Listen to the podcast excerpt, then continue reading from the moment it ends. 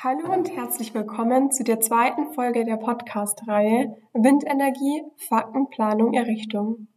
Dieser Podcast von Carmen e.V. erscheint im Rahmen der Bayerischen Energietage des Team Energiewende Bayern von 14. bis 16. Juli 2023.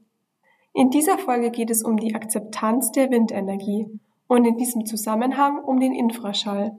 Als Expertin von Carmen e.V. ist heute Vanessa mit dabei. Hi Vanessa.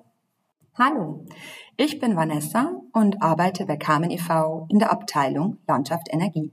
Meine Hauptthemen sind Stromspeicher und die Windkraft.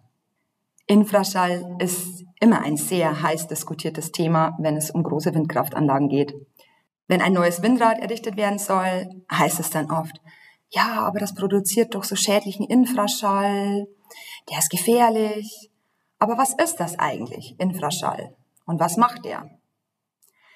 Infraschall ist ein sehr niederfrequenter Schall. Das heißt, er liegt im Bereich von unterhalb 20 Hertz und ist für uns nicht hörbar, sondern nur wahrnehmbar. Und zwar auch nur bei sehr hohem Schalldruckpegel. Das heißt also, wenn es sehr laut ist.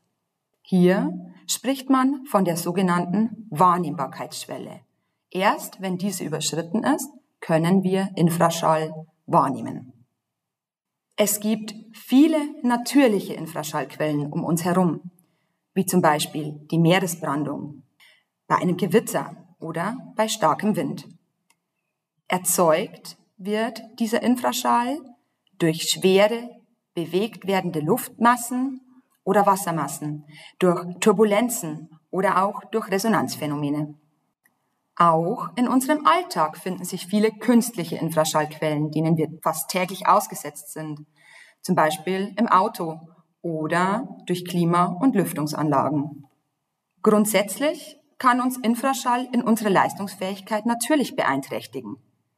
Er hat Effekte auf unser Herz-Kreislauf-System oder kann Benommenheit auslösen. All das aber eben erst, wenn die sogenannte Wahrnehmbarkeitsschwelle überschritten wird. Auch Windräder produzieren diesen Infraschall, den man deutlich wahrnehmen kann, wenn man sich eben direkt an der Anlage befindet. Bereits bei einem Abstand von 250 Meter zum Windrad ist dieser Schallpegel aber schon weit unterhalb der Wahrnehmbarkeitsschwelle und somit für uns auch nicht mehr schädlich. Einen belegbaren Zusammenhang zwischen dem von Windenergieanlagen emittierten Infraschall und gesundheitlichen Auswirkungen gibt es bisher noch nicht. Für alle, die das Thema aber weiterhin interessiert, es gibt aktuell dazu eine neue australische Studie.